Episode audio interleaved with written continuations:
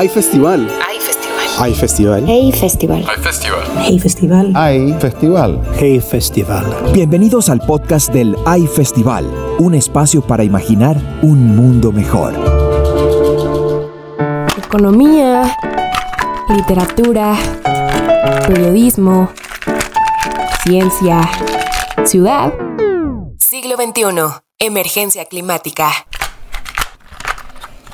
Bienvenidas y bienvenidos a un nuevo episodio de Testimonios de High Festival. En esta ocasión tendremos a Anthony Giddens, The Politics of Climate Change, High Festival 2012, Mark Linas, Our Final Warning, Six Degrees of Climate Emergency, High Digital 2020 y Susie M. Cameron, Climate Change, a Global or Individual Challenge, Segovia 2019. Para poder escuchar las conversaciones completas de este y otros temas, no olvides visitar el High Player en highfestival.com.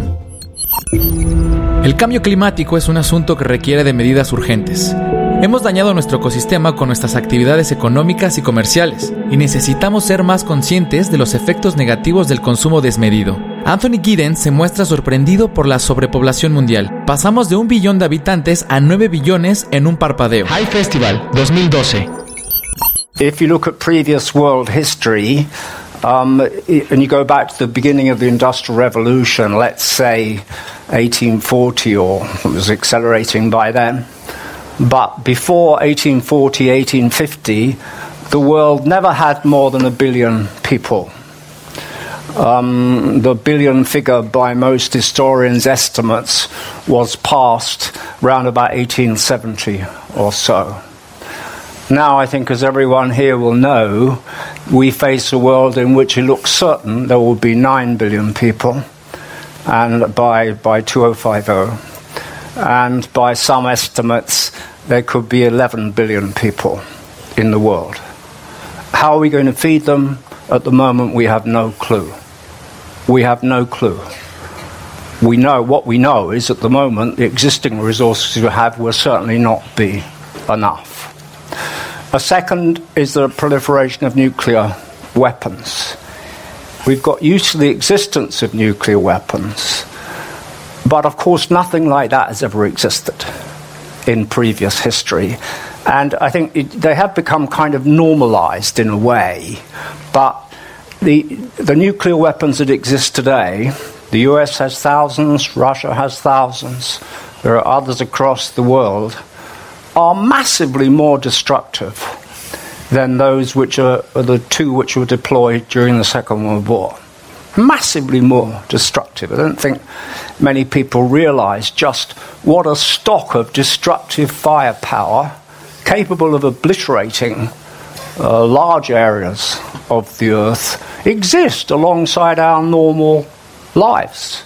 We don't know if we can control it. We know that Iran is a possible transition point to a world where we might lose control of nuclear weapons proliferation, but again, it's a new kind of environment to try to deal with. And then, thirdly, uh, there's a set of changes which is the main subject of my talk the impact of climate change or global warming. Um, I'll use those two terms as synonymous, although some people uh, make a distinction between them. Um, I'll elaborate on, on the nature of climate change and what it means for us, but let me just say for the moment that each of these three sets of new risks are existential risks for our civilization. They are risks of such a profound kind that they could threaten, undermine, or even destroy our civilization during the 21st century. Yet, as I said bit earlier, we have no real experience dealing with risks, risks of this nature. Giddens habla de tres riesgos existenciales para la humanidad. Primero, algunas estimaciones calculan que la población mundial podría llegar a 11 billones de habitantes. Anthony se pregunta cómo alimentaremos a esas personas. Segundo, la proliferación de armas nucleares es algo que no había existido previamente en nuestra historia y su poder destructivo es impresionante. Por último, el impacto del cambio climático o calentamiento global, que los usa como sinónimos a pesar de las diferencias que se han hecho entre ambos términos. En 2007, Mark Linas publicó el libro Six Degrees of Climate Emergency. Mark tuvo que actualizar muchos datos que han cambiado desde la primera edición y desafortunadamente ya estamos viviendo uno de los escenarios del primer capítulo. High Digital 2020.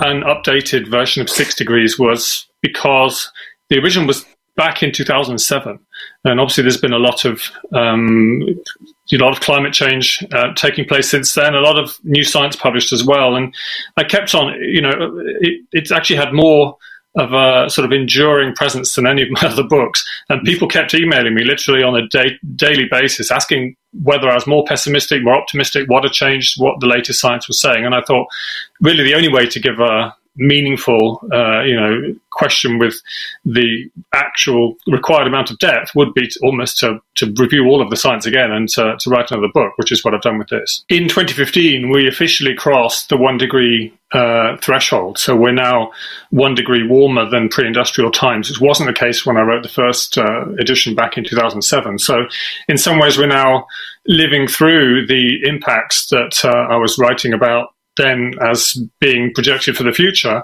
Uh, so the first chapter now is, is the one degree world that we're already living. En 2015 oficialmente aumentó el promedio mundial de la temperatura, un grado más que en la era preindustrial. El impacto ambiental de la agricultura al servicio de la ganadería es catastrófico. Susie M. Cameron explica cómo puede superar a las emisiones del transporte, como el automóvil. Segovia, 2019. Degradation that was happening because of animal agriculture. A lot of people don't know animal agri- agriculture is the second leading cause of greenhouse gases and climate change, more than all transportation combined, every car, every airplane, everything. So if you have the privilege to have an electric car and you're driving through McDonald's, you're not helping. La agricultura de animales es la segunda causa de generación de gases de efecto invernadero en el mundo, generando más que todo el transporte combinado. Sí, incluyendo tu auto.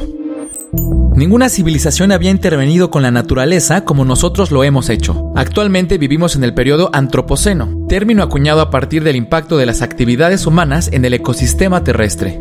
Anthony Giddens. High Festival 2012. Climate change is not reversible. The greenhouse gases like CO2, uh, methane, and other gases going into the atmosphere, uh, they accumulate Um, CO2 will be in the atmosphere, so far as we know, for centuries. There is no way back if we fail to deal with the underlying uh, phenomena, the greenhouse effect, which is causing the Earth's climate, land masses, and oceans to warm up. Um, I'd be very interested in what people have to say in discussion, but to me, it's just awesome thing that we're on the verge of altering our global climate in ways which simply have no precedent in history. No previous civilization intervened in nature to remotely, remotely the degree which we do on an everyday basis. You could say, I think, that for hundreds, well, thousands of years, people worried about what nature can do to us. They worried about poor harvests, they worried about floods, they worried about um, earthquakes. Of course, we still worry about those things. But at some point over the last 30 or 40 years, quite rightly, we started worrying less about what nature can do to us than what we've done to nature. Um, many climate scientists now call the period in which we live the Anthropocene, if you'll forgive me, Anthropocene age, by which they mean that human intrusion into nature is so profound that we live in a humanly made uh, climatic and to a large extent geographical milieu in the world today. This is again a dramatic transition, a dramatic transformation in world history. Malas noticias. El cambio climático es irreversible. Ha afectado demasiado la atmósfera y los océanos. Todo por preguntarnos durante siglos solo lo que la naturaleza podría dañarnos a nosotros y no al revés. La pregunta clave, ¿cómo dañamos nosotros a la naturaleza? Antes de la pandemia vivimos ejemplos muy claros del calentamiento global. Mark Linas menciona los más notorios ante la mirada de la humanidad. Digital 2020. Before the pandemic, we saw this incredible wildfire disaster in um, in Australia. Uh, which came on the right hard on the heels of an all-time continental temperature record uh, there. And you know, in the northern hemisphere, we pretty much had no winter. Um, certainly, that was um, my experience here in the UK, and also across most of North America as well. Um, so it's been it's really extraordinary how the impacts of one degree are already so obvious to us, and perhaps the most um, perhaps the most obvious of all is the uh, loss of the world's coral reefs. Um, so, if we look at, um, actually, won't go one more slide forward.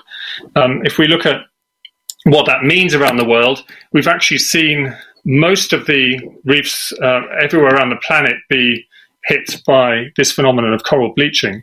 Um, now, it's now affected the majority of the Great Barrier Reef, which is one of the biosphere's brightest jewels in Australia. Um, and the scientists who were carrying out the aerial surveys to see the extent of coral bleaching uh, actually tweeted that they were in tears at the end of their survey because of just how much uh, destruction that um, that they'd witnessed. Um, and we've also seen um, very rapid temperature changes of the polar regions as well. So um, for Greenland um, in last summer, so 2019, lost 600 billion tons of ice, uh, which was enough to raise the sea, sea, levels around the whole of the world by two millimeters in just two months.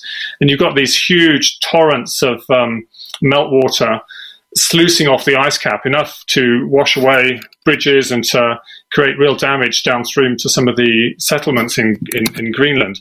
And of course, when all of this water hits the oceans, it rise sea, raise, raise sea levels, as I was just saying, and the impacts of that are also becoming more visible, um, particularly on the world's uh, coral reefs. You can see in the Maldives, Tuvalu, some of the other small atoll nations where whole islands have uh, have, have already been washed over by the waves. Um, we've seen impacts across the Arctic as well. The Arctic ice cap um, is shrinking by the equivalent of four times the area of Wales, where we're talking to you from, um, every single year. Uh, there was rain in the North Pole uh, this last year. It, there's been.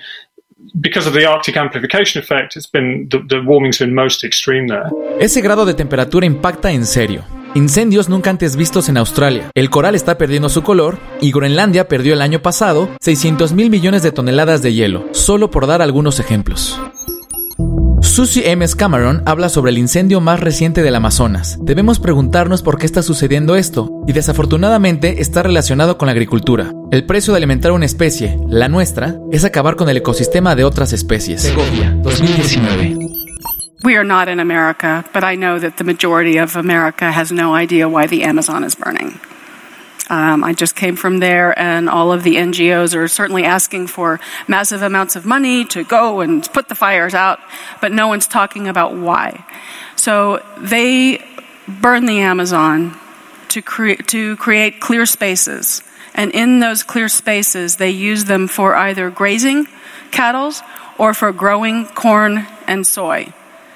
70 to 80% of this soy goes to feed the animals the amount of people that you could feed with this amount of corn and soy would be 10 times, 20 times, 30 times as much as feeding a cow.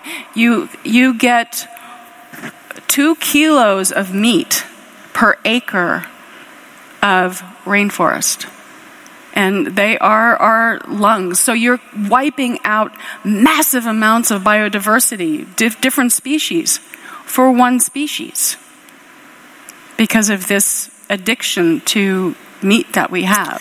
El Amazonas está en llamas. Lo incendian para tener espacio en donde crear más ganado o para cultivar soya para alimentarlo. Con lo que se cultiva, se podría alimentar al menos a 10 veces más personas que ganado. Anthony Giddens menciona los efectos de la globalización y la industrialización en el medio ambiente. High Festival 2012. We live in a civilization which has moved off the edge of history. By moving off the edge of history, I mean that our civilization, industrial civilization, as it spreads across the world, the first truly global uh, civilization in history is in many key respects uh, discontinuous. with any previous civilization uh, in world history. Not only because it is global, but because it's created situations which are entirely novel, which did not exist in previous history, which we have to seek to manage during the course of this century, which are pressing and urgent issues, all of them, but which, because there is no real experience before in dealing with them, we're struggling. We're struggling to control the risks which our civilization has created. Anthony Guinness nos recuerda que ahora mismo estamos viviendo en una era de sufrimiento para nuestra civilización, por problemas que la misma civilización ha creado, y no hay experiencia previa para controlar las consecuencias. En caso de no tomar las medidas necesarias, dos grados en el aumento del promedio de la temperatura mundial sería catastrófico. El deshielo del suelo permanente congelado, conocido como permafrost, pondría en peligro la vida de millones de personas. Mark Linas. High Digital 2020. displacing 10 million additional people. This is between the difference between 1.5 and 2 degrees, um, with at least 136 megacities partially flooded by rising sea levels, uh, driven partly by, well, mostly by Greenland and the West Antarctic ice sheets, which are recrossing tipping points, leading to um, their eventual collapse over many centuries. Um, atoll nations will be potentially washed over by by the rising seas as early as 2030. Um, if we look at the impact of two degrees on the world's food supply, um, this uh, could also be quite extraordinary. Um, we could see the peaking of most of the world's harvests, um, removing about an average of 100 calories from food availability due to the yield declines of major crops, uh, and resulting, sadly, in ha- the, what's projected to be half a million additional deaths from malnutrition by uh, 2050. Um, now, two degrees also means ecological disaster, uh, with the vast majority of the world's coral reefs um, being consigned to oblivion and disappearing completely. So, this will be the destruction of what's effectively an entire biome across the planet. And overall, plants, animals, uh, plants, and insects, amphibians lose about a third of their climatic habitat. And you can imagine how this happens because the climate zones are basically moving towards the poles at about six kilometers per year. So all of these ecosystems fragment as the as the food webs um, fall apart, and we also risk tipping points um, where, for example, in the Arctic, about 6 million square kilometers of permafrost, which is 40% of the total, would melt, and releasing tens to hundreds of billions of both uh, carbon and methane. So that means that once you hit this two degrees threshold, you might not be able to stop. When you pass these positive feedbacks, that can potentially take us into Uh. Si la temperatura aumenta un grado más, las principales consecuencias son inundaciones en las megaciudades, efectos negativos sobre la cadena alimenticia, la destrucción de los arrecifes de coral, la pérdida de los hábitats de los insectos y los anfibios, el derretimiento del permafrost y más emisiones de CO2 y metano. Esto en el 2030. El metano es un gas de efecto invernadero que amenaza constantemente la calidad del aire que respiramos y nuestro ecosistema. En Canadá, las arenas de alquitrán o arenas petrolíferas empiezan a ser otro problema para el medio ambiente y no estamos previniendo otra catástrofe. Anthony Giddens. High Festival 2012. To take one example, in Russia, um, in eastern Siberia, there is a whole morass of permafrost, some of it also in northern Canada. The permafrost has been there for millions of years. It is now melting. Um, it's easy to show that it's melting. Underneath the permafrost, there is buried methane. Methane is a greenhouse gas about 20 times more potent than CO2 in terms of its warming effect. If this melting continues and uh, the methane escapes into the atmosphere, Hansen argues it would trigger step changes of a dramatic and almost certainly uncontrollable kind. He, he, if anyone's interested in Hansen's views, he wrote this famous book called Storms of Our Grandchildren. Storms of Our Grandchildren. And his name is Hansen, H A N S E N. He also says that we, if, if we exploit the tar sands in Canada, the tar sands are kind of shale from which you can produce oil. they produce an enormous amount of uh, greenhouse gas emissions. Hansen says if we exploit these, the planet at some point in the future might even become uninhabitable. Well, what are we doing? We're busy exploiting the tar sands. Las eras conocidas como permafrost, que han estado congeladas desde hace millones de años en Siberia y Canadá, han comenzado a derretirse debido a los gases del efecto invernadero. Mark Linas defiende que la ciencia tiene datos contundentes y precisos del calentamiento global. No es un misterio, es algo muy real. Digital 2020. The numbers here are really quite, really quite extraordinary. We're looking at uh, six zettajoules, which is six to the power of 21, or six with 21 zeros. Um, and if you put that into sort of more meaningful and perhaps more shocking numbers, that equates to the same amount of heat as three Hiroshima sized atomic bombs exploding in the global oceans every single second. So the question people want to know the answer of, to, of course, is how bad is, is it going to get in the future? And we now know the some of the answers to this fairly precisely, thanks to the climate models and uh, all of the papers that the scientists have published in the literature. Um, so there isn't any great mystery about what impacts we'll see at uh, different degrees, and that's the question that I wanted to um, wanted to answer. Uh, with this book. El calor emitido en los océanos por la contaminación equivale a estallar en su interior tres bombas atómicas cada segundo. A pesar de tantas pruebas y estudios científicos, el escepticismo es latente y esto afecta las medidas para prevenir una catástrofe climática. Anthony Giddens, High Digital 2020. The climate change skeptics argue either that climate change is not happening, in other words, the world's uh, average temperature is, not, temperature is not in fact warming, that it's in some sense stabilized, or they say climate change has always happened, what's the difference with the past? I find this position really amusing and sort of untenable because how do you know that climate change has happened in the remote past in a kind of zigzaggy way? Well, through the activity of scientists. So if you accept that, why not accept or why reject so arbitrarily what the majority, the vast majority of climate scientists say today about the human impact on the warming of the planet, those two positions seem to me inconsistent, really. Or, or else there are other stories or other versions that the climate change skeptics tell. Now, the climate change skeptics are very important, I think. I mean, skepticism should be part of all our approach to knowledge, especially where science is involved, because science is based on skepticism. It's right to approach everything with a skeptical attitude. So I, I don't have any objection at all to that. And I don't think it's necessary. So therefore, I'm not one of those people who somehow writes off the activities of the climate change skeptics. However, if, if you look at, you know, I spent years looking at the evidence now as far as myself, a non climate scientist, can do in detail. And the thing about the climate spe- skeptics is that very few are scientists, very few are climate scientists. There's one famous one, Richard Lindzen, one or two others, but very, very few. Most skeptics are not themselves scientists.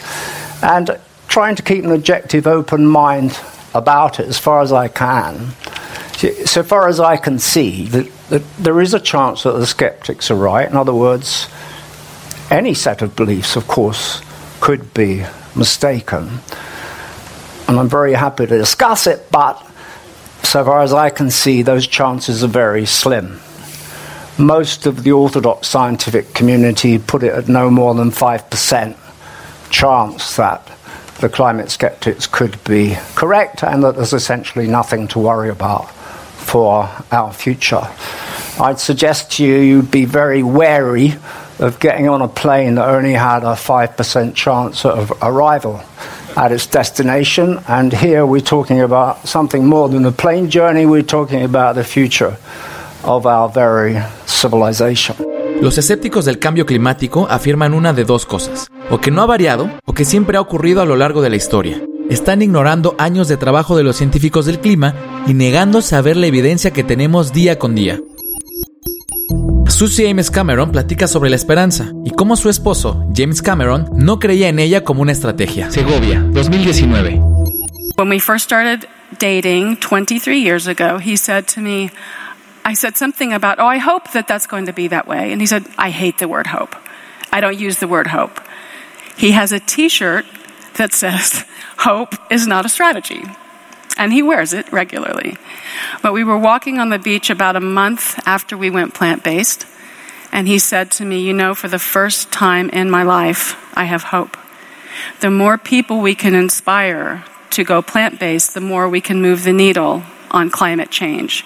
And I knew in that moment that I wanted to write a book, I wanted to do documentaries, I wanted to create content for grown ups, for children, because you can make a difference by what you are putting on your plate. And um, I was in environmental circles for over a decade. I worked for the largest environmental NGO in the United States.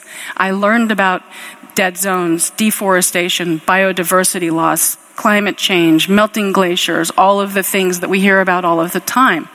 Not one person talked about the connection with animal agriculture, and you could absolutely connect the dots back with all of the environmental issues that are out there right now. Es muy simple. Mientras más gente podamos convencer de cambiar a una dieta basada en plantas, más moveremos la aguja en favor del cambio climático. Es verdad que la contaminación durante la cuarentena ha cambiado. Debemos mantener un buen promedio durante varios años para lograr mejorar nuestro ecosistema. Mark Linas, High Digital 2020. people often want to know what the impact of the COVID pandemic has been on carbon emissions, um, and you can can actually see a small change.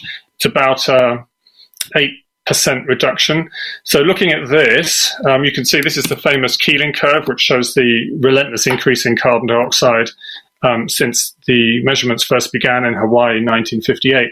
And if you zoom in on the top right of the um, graph here, you can see the impact of um, of uh, the COVID pandemic and the shutdown of the economy. So yes, about eight percent, but uh, this is work that's just been published by the UK Met Office, uh, led by Richard Betts, uh, and the thing, the, the analogy he uses about why it's not really going to affect global temperatures is, is it's like having an overflowing bath, and you've turned one of the taps down by eight percent. You still have an overflowing bath. Um, so, actually, what's what's interesting is if we were to maintain the COVID pandemic cuts of eight percent per year and do the same thing every single year, then we probably could still sneak in at under the 1.5 degree target. But it's obviously to do that would take uh, a truly Herculean effort. El efecto de la pandemia en beneficio del cambio climático solamente disminuyó el 8% de las emisiones de carbono. El efecto de cambiar los hábitos alimenticios una vez al día puede ayudar al medio ambiente. Susie Ames Cameron habla sobre OMD, One Meal a Day, y los beneficios de una dieta vegana. Segovia, 2019. OMD stands for one meal a day. It's about changing one of your meals a day to a plant based meal.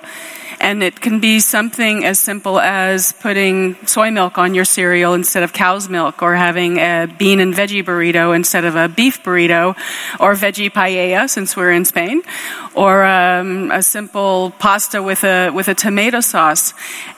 But the environmental savings of just changing one of your meals a day is enormous. And I can just jump right into that. So if you, for instance, decided to change one of your meals a day to a plant based meal for one year, you would save 736,895 liters of water and 4,952 kilometers, which would be the carbon equivalent of driving from Los Angeles to New York. And I, or, or from Madrid to Moscow. or from Madrid to Moscow. So I think one of the things that happens when people talk about the climate or talk about the environment is you become paralyzed because it's depressing and you don't think that there's anything that you can do as an individual. It's like it's like fine, I can't afford a, an electric car or a hybrid. I can't I live in an apartment. I can't put solar up. You know, fine, I can, I can recycle. I can change my light bulbs.